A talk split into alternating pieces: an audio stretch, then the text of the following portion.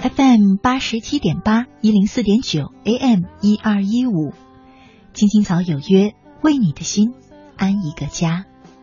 收音机前的听众朋友们，草家的家人们，大家晚上好，欢迎准时走进由中央人民广播电台华夏之声为你带来的青青草有约。我是你的朋友乐西，在遥远的首都北京向你送去夜晚的问候。你在他乡还好吗？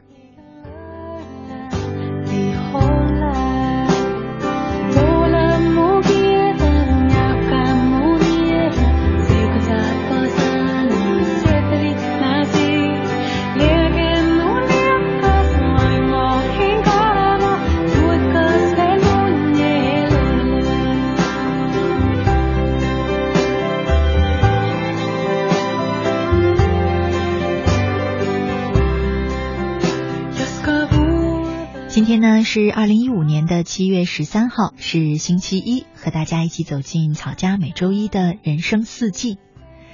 呃，昨天呢，我收到一位叫做“我不是翠翠”的朋友在微信上的留言，他说：“接纳自己，放下过去，不沉溺痛苦，到底该怎么做才能做到呢？看着别人都轻松的样子，自己总觉得过得挺累、挺沉重，想起过去呢，就很痛苦。”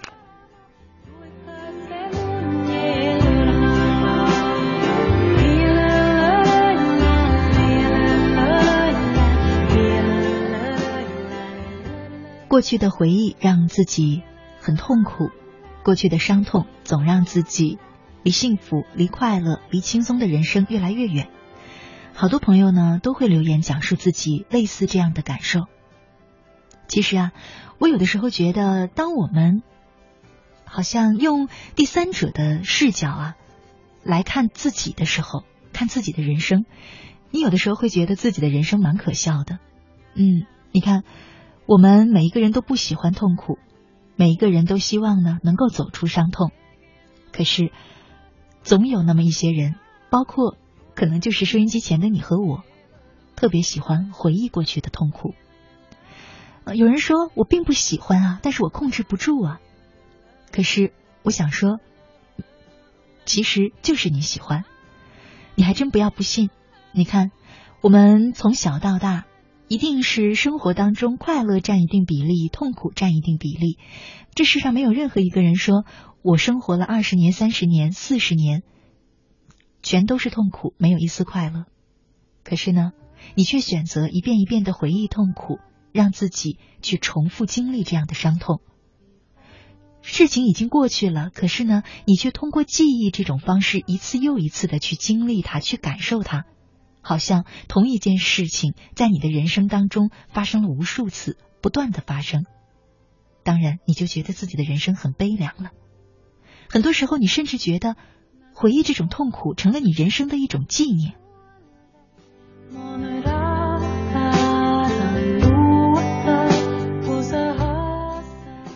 我是痛苦的，这成了许多人给自己的一个标签，甚至呢，也成了。给自己的一个与别人不同的典型区分点。于是你说：“是的，我是特别的，哪怕让我把自己的人生变痛苦，我也要告诉自己，我和别人不一样。”于是你一遍又一遍的纪念那标榜着你不一样的痛苦。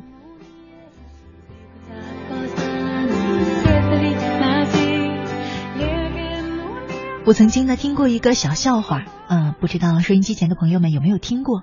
他讲的呢是一个精神病人，以为自己是一只蘑菇，于是他每天都撑着一把伞，蹲在房间的角落里，不吃也不喝，像一只真正的蘑菇一样。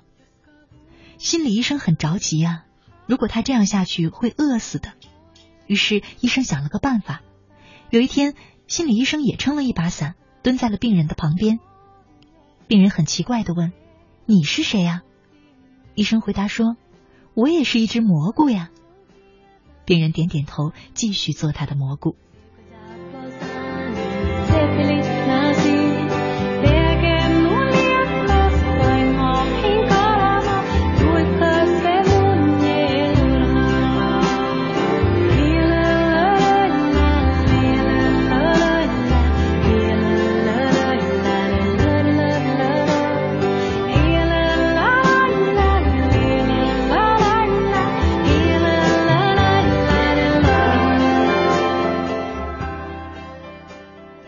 后呢，医生站了起来，在房间里走来走去。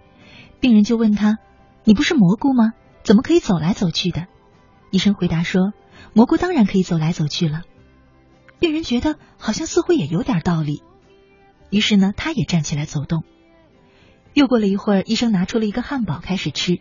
病人又问：“你不是蘑菇吗？怎么可以吃东西呢？”医生理直气壮的回答说：“当然了。”蘑菇当然也可以吃东西。病人虽然觉得很奇怪，可是想了一想呢，又觉得好像也很对，于是他也开始吃东西了。就这样，几个星期以后，当初那个差一点要饿死的病人，已经可以像正常人一样吃吃喝喝了。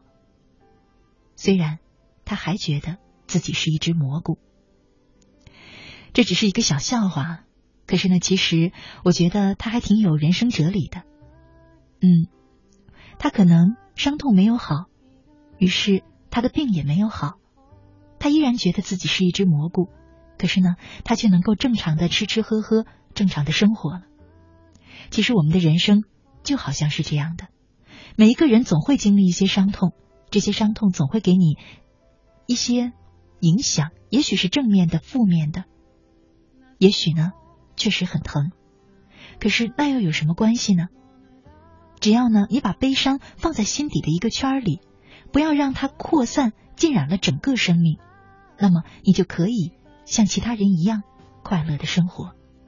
更何况生活当中的哪一个人又没有痛苦？无非是带着痛苦，快乐的去生活。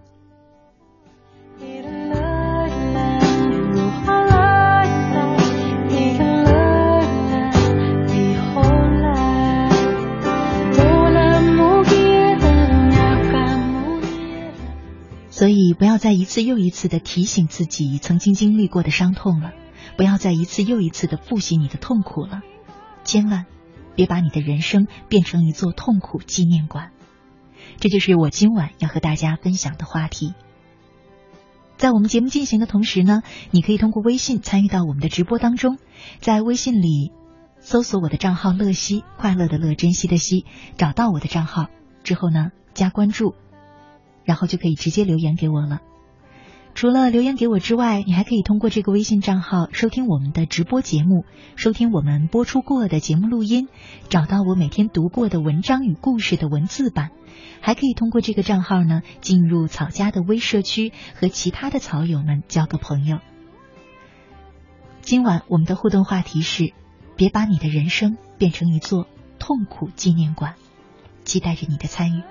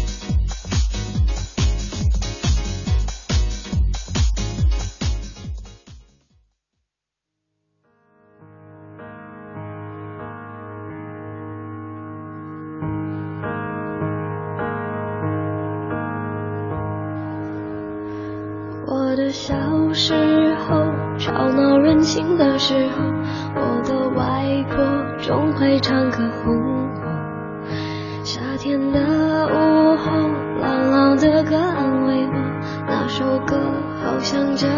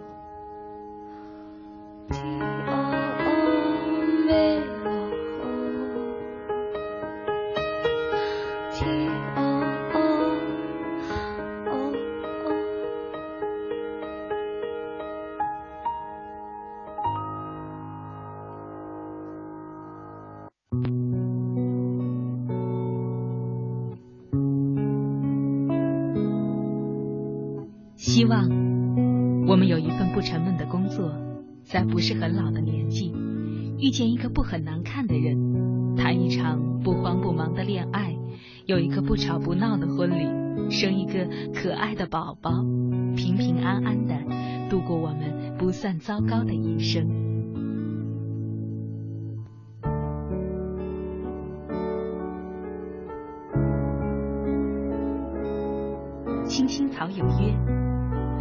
度过，即使是平凡，但却不平淡的一生。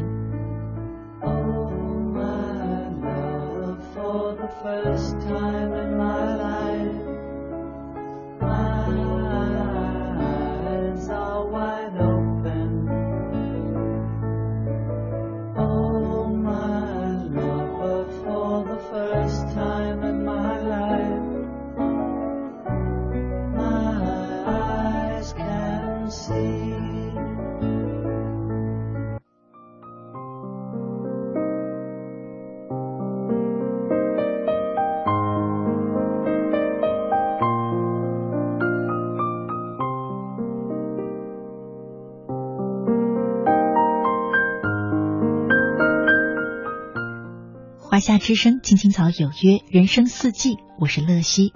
今晚和大家一块儿聊的话题是：别把你的人生变成一座痛苦纪念馆。接下来呢，我想和大家呢分享一篇小故事：把痛苦放在哪里？我有两位很好的朋友，女友目前深陷婚姻危机，男友呢则遭遇事业上的挫折，面临破产。而他们对待痛苦的态度则截然不同。每次和女友相聚，他总是喋喋不休的向我讲述他不幸的婚姻，痛苦如深渊，将他深深的淹没，再也看不到生活里的美好。男友则豪爽大气，不拘小节。在公司无法运转的时候，他却有心情和我们一起去郊游，还给我们唱歌、跳舞、讲笑话，丝毫看不出他是即将破产的人。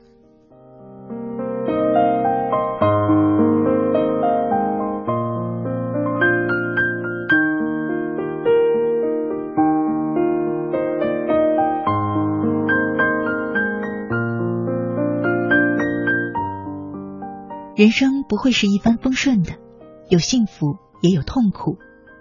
有一位徒弟总是对师傅抱怨一些所谓的痛苦生活。师傅抓了一把盐放进他的杯子里，让他喝。徒弟喝了一口，皱着眉头说：“太苦了。”师傅又把徒弟领到湖边，又把盐撒进湖里，然后让徒弟再尝一下。结果徒弟说：“我没有尝到咸味儿，湖水还是很清凉。”师傅对怨天尤人的徒弟说：“其实人生的痛苦就如同这些盐，有一定的数量，不会多也不会少。我们承受痛苦的容积的大小，决定痛苦的程度。所以，当你感到痛苦的时候，就把你承受痛苦的容积放大些，不是一杯水，而是一壶水。”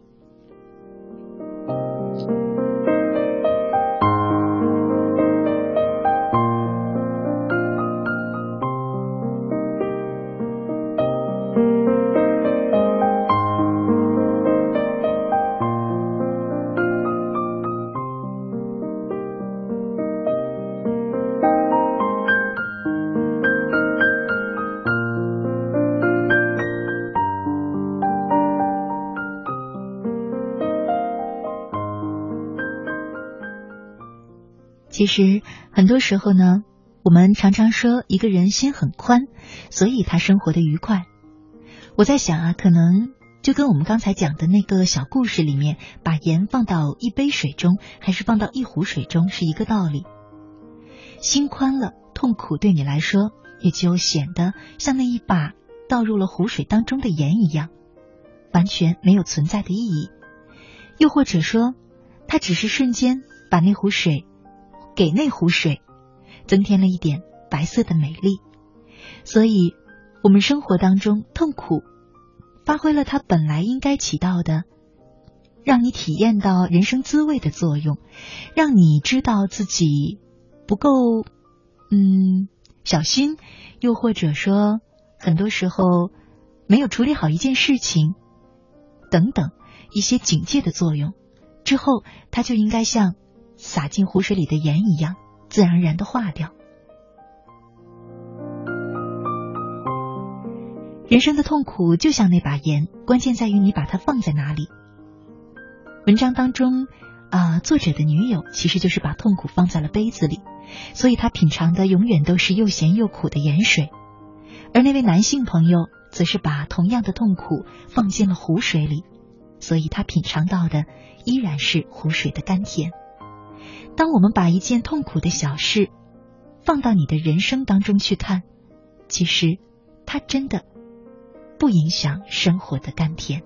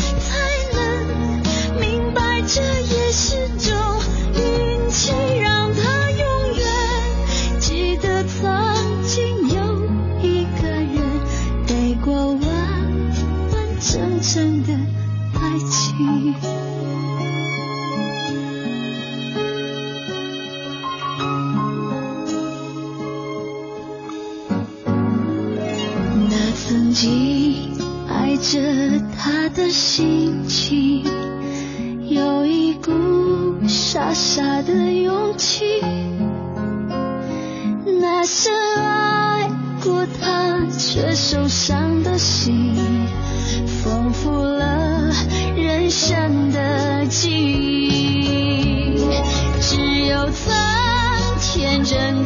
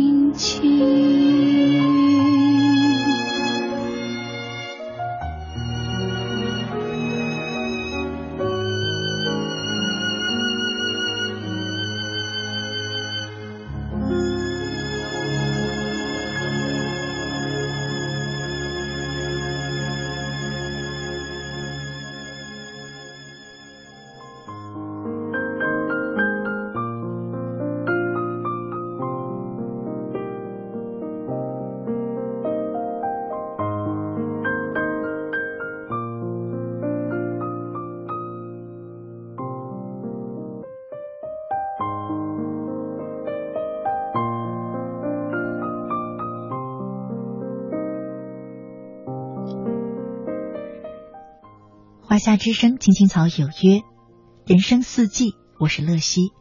今晚和大家一块儿聊的话题是：别把你的人生变成一座痛苦纪念馆。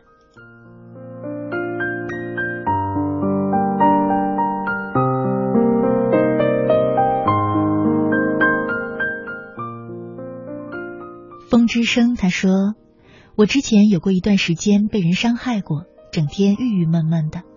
后来自己想开了，与其让痛苦整天烦着我，不如将它放在心里，警惕自己。”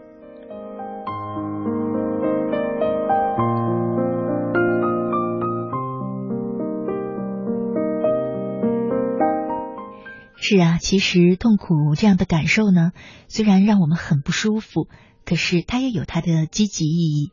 我们常说要消化痛苦，我想消化痛苦就应该像我们消化食物一样吧，通过你身体的新陈代谢，把食物当中那些营养留在自己的身体内滋养自己，而那些代谢出来的废物呢，就可以排出体外了。我觉得痛苦可能也是这样。痛苦事实上并不是一无是处，它对我们的生活来说有着它自己应该有的意义。除了是我们人生很重要的一种精神和心理的体验之外，它还可以带给我们一些我们刚刚说到的警醒啊，还有提醒啊等等，让你知道自己曾经犯过了哪一些错误。不过没关系，我们吃一堑可以长一智。我想通过这样的新陈代谢。用你的记忆去代谢痛苦，把有用的那一部分化作经验，留在自己的身体里，而那些让自己难过的部分，就让它代谢出你的心呐。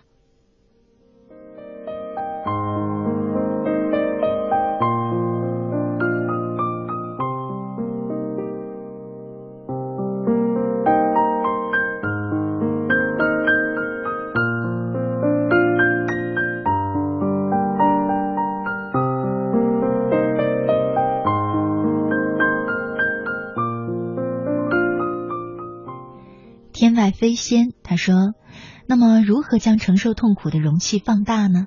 因为我们仅仅只是我们本身而已。比如转移注意力、跑步、看书。你说心宽体盘，我觉得人与人有差异，即使都看开，也有不一样的效果，只能尽量去调整。而我们生活的最大意义是活得快乐，我们只能去争取快乐。自然不得不残酷的现实啊，是很多人过得并不好。”的原因，所以我觉得呢，这是命运。命运对人是不公平的，只有相对的公正。你怎么看？我觉得命运是不是公平这件事很难讨论，但是我觉得我是这样看的：如果说命运是公平的，我同意，那么那是说每一个人一定都将经历痛苦和幸福，而且这个比例你会发现大体是不变的。如果你说命运是不公平的，我想也可以，因为每一个人经历的痛苦方向不一样，有的呢是一次性给你一个巨大的痛苦，有的呢是分散开让你承受若干小痛苦。可是我想，无论怎样，代谢痛苦的能力，就是我们收获幸福最重要、最重要的一个能力。欢迎回来，亲爱的听众朋友，你现在正在收听的节目呢，是由中央人民广播电台华夏之声为你带来的《青青草有约》，我是你的朋友乐西。今天呢是周一，和大家一起走进的是草家每周一的人生四季。我们正在聊的话题是：别把你的人生变成痛苦纪念馆。是啊，痛苦我们每个人都要经历，可是呢，痛苦留在我们人生长短。却是我们每一个人自己可以控制的。像我们上半段节目当中读过的那篇文章说的一样，痛苦可能之于人生，就像水啊盐之于水。如果呢，你把同样分量的盐放入一杯水和一壶水当中，你就会知道，当容器大了，水对啊盐对水的影响力呢也就小了。也许你会说，你就这样把我的痛苦比作一把盐，那是因为你根本不懂我的感受。是的，你会发现很多人都会觉得自己的痛苦真的是人生独一无二的，好像其他的人他们所经受的只是小手指般的痛苦，而自己经历的却是销魂蚀骨之痛。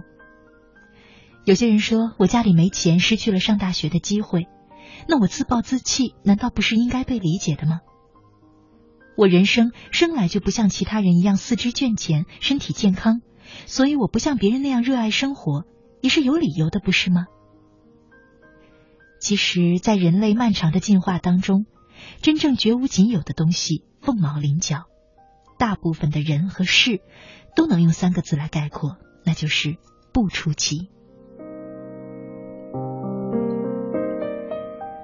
而生活当中走得远的呢，几乎都是那些自愈能力很强、对自己治愈痛苦的能力很强。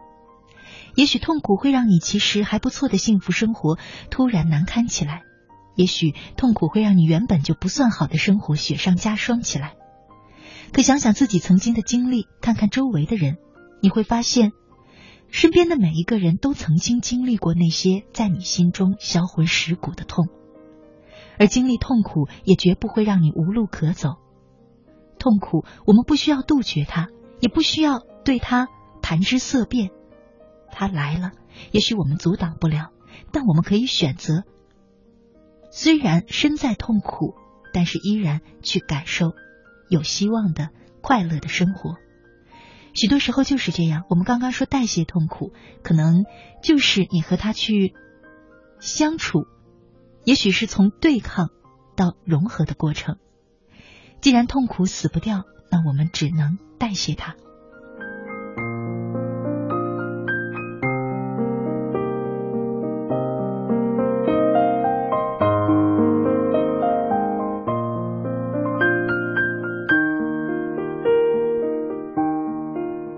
接下来呢，和大家继续听一篇文章，名字叫做《我从来不相信无路可走》。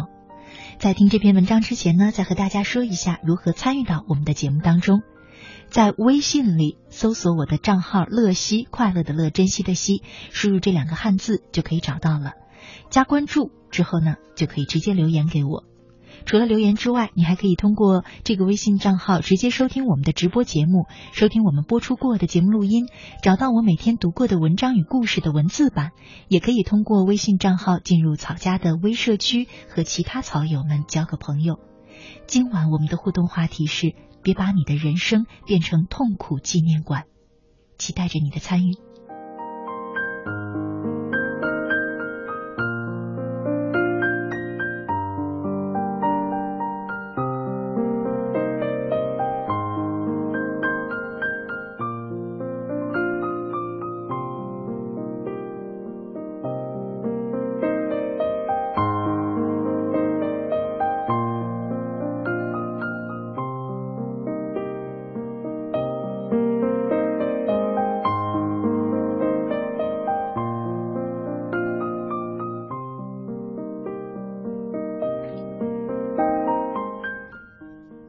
从来不相信无路可走。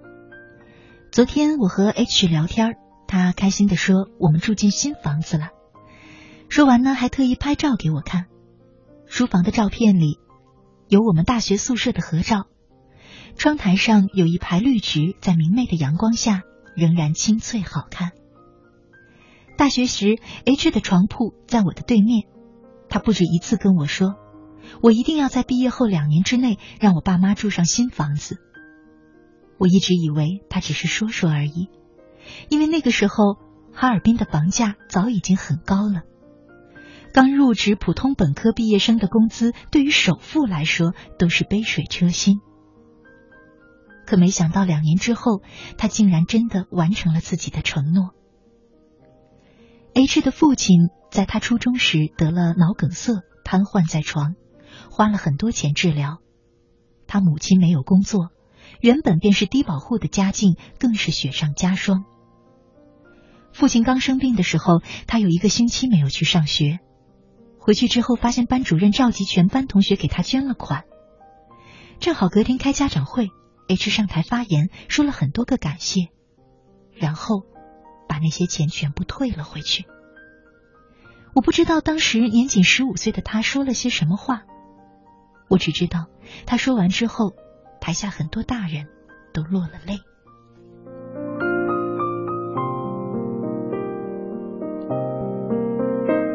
H 说，从那之后，他没再花过父母的钱。他从重点中学转到了普通中学，因为那所学校不仅不收他学费，还给了挺高的奖学金。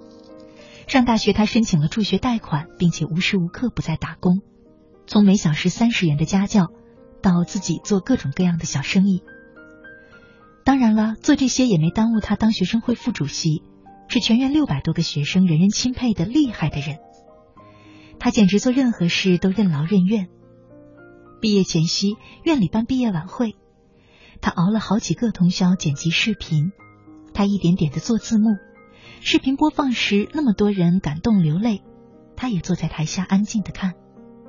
但我知道，真正了解他辛劳的人没有几个。当然了，他也不会去说。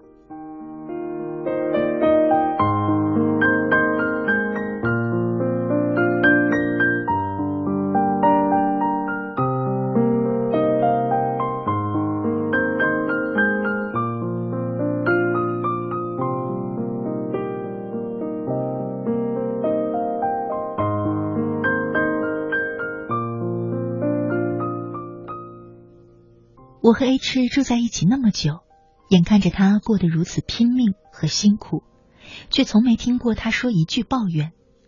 他只是偶尔会说：“其实我也羡慕你们能无忧无虑的长大，但是没办法，我有责任。”所以，他大学四年不仅没向父母要过一分钱的生活费，还每年过年交给他们几千块钱。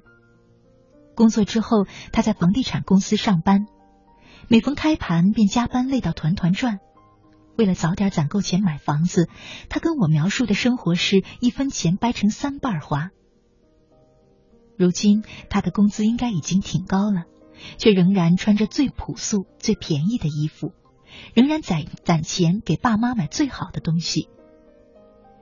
今年五一我们小聚，我讲起我最喜欢的电影《百万美元宝贝》里的一段。热爱拳击的女主角拿到了艰苦比赛的高额奖金，没有给自己买任何的礼物，而是给妈妈买了新房子。没想到站在开阔明亮的新客厅里，她妈妈环视四周，气急败坏地说：“你知不知道，有了房子我就拿不到政府的低保补助了？”他拿着钥匙的手颤抖了几下，原本期待欣喜的表情从暗淡退，就变成了绝望。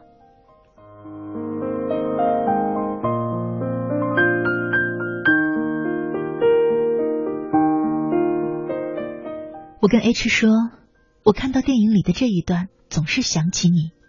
当然了，后半段不符合。H 大笑，他说：“其实后半段也符合。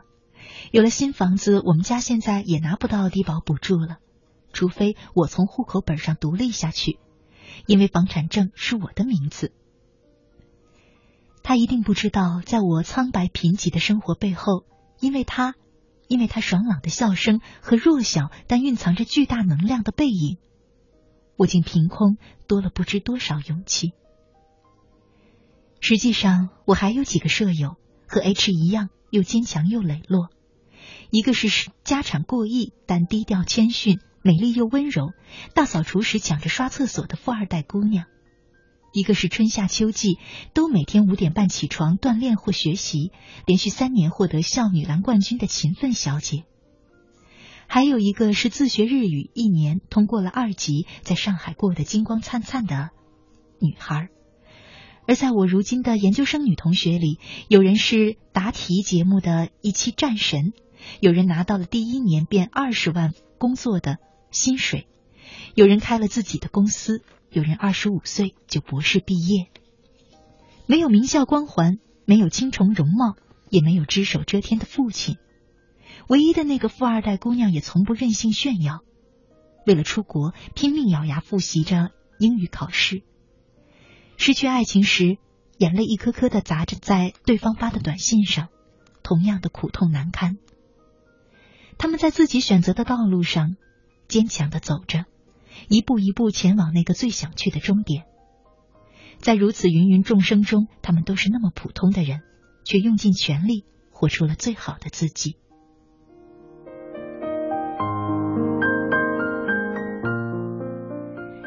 认真面对生活苦痛的人，似乎天生具备一种独特的韧性，在荆棘遍地的大环境里，既不呼天抢地，也不固步自封，积极适应着种种残酷的法则。然而，在孤独又狭窄的夹缝里，倔强的成长着，直至幼弱的蓓蕾终于绽放出幽芳的香气。我一点也不抱怨我所受的大学教育，到今天，我同样不抱怨我所在的喧嚣时代。我知道我逃无可逃，只能跟自己死磕，而我也愿意相信，无论酷暑隆冬，无论受难与否，日日都是好日。既然逃无可逃，就一起死磕到底吧。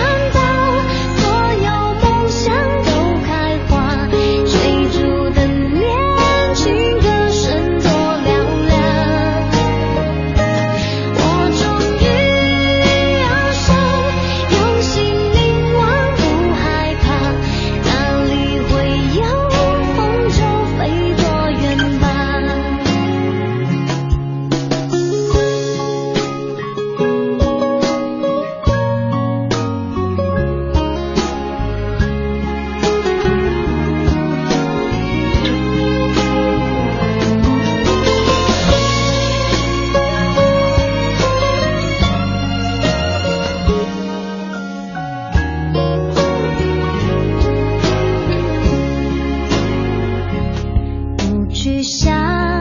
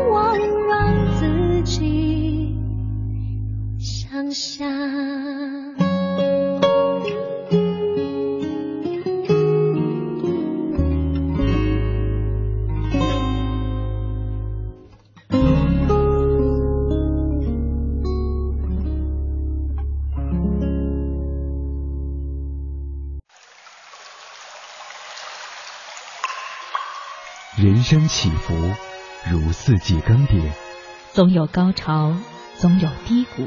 行到水穷处，坐看云起时。青青草有约，人生四季。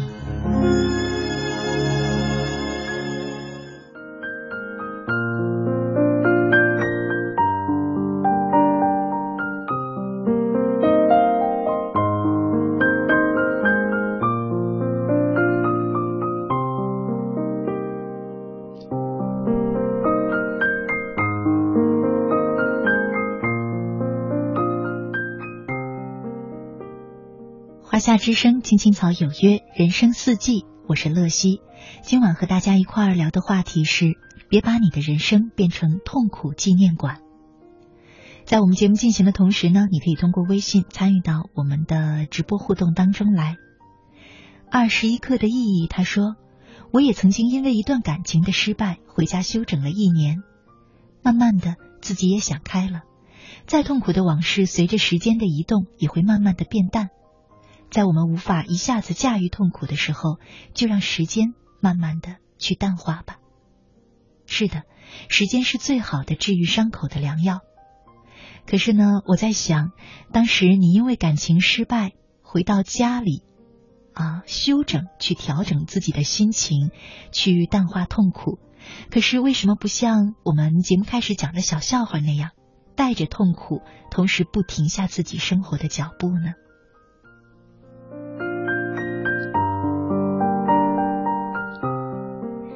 很多时候，我们就是这样放大痛苦对我们人生的影响的。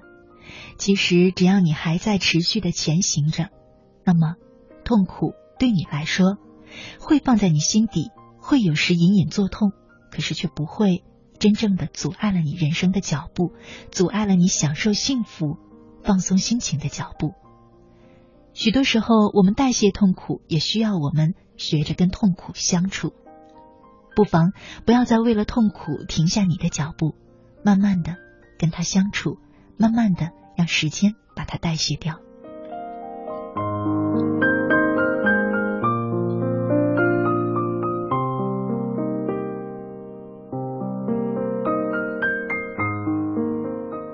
灰灰他说：“故事说的很好听，但事实上做起来好难。像我们打工族，只靠厂里有事做才有钱。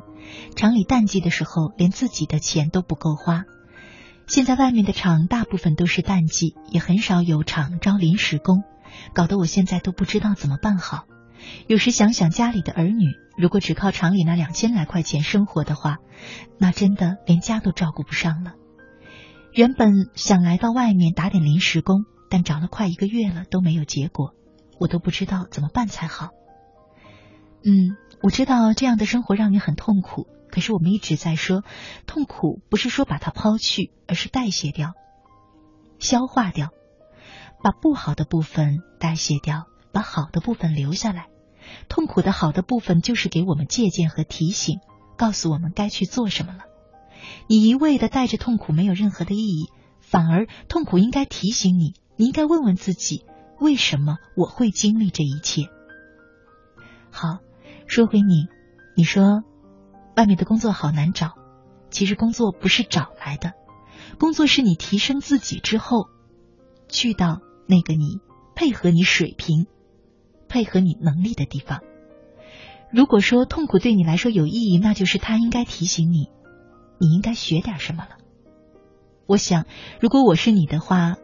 不管是厂里的淡季还是旺季，业余时间我一定会让自己学点什么，然后再用自己增长的能力去找一份和自己相匹配的工作。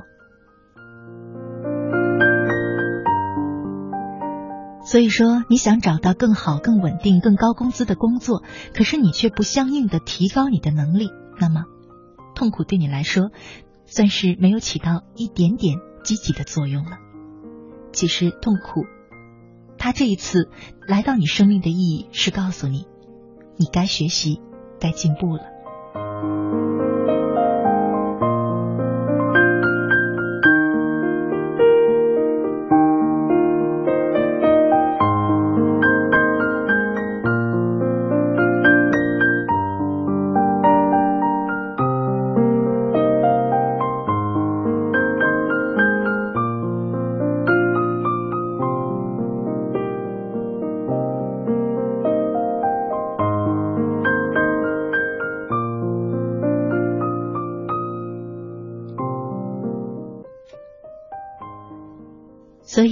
在想，其实痛苦对我们人生来说，并不是有摧毁的力量这么单一的一个影响。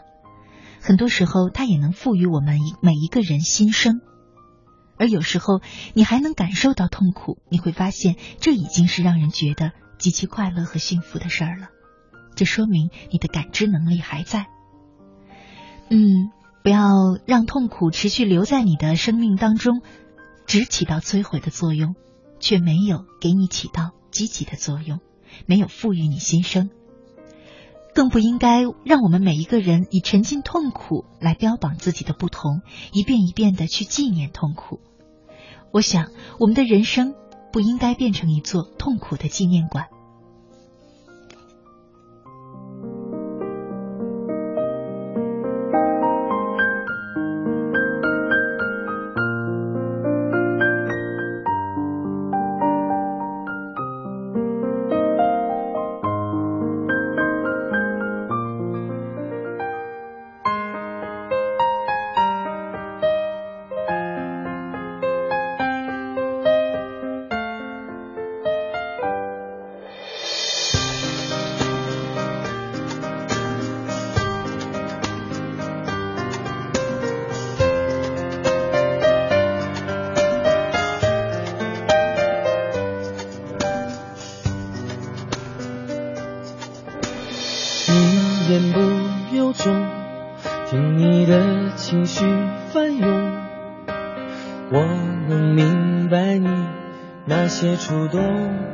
得多凶。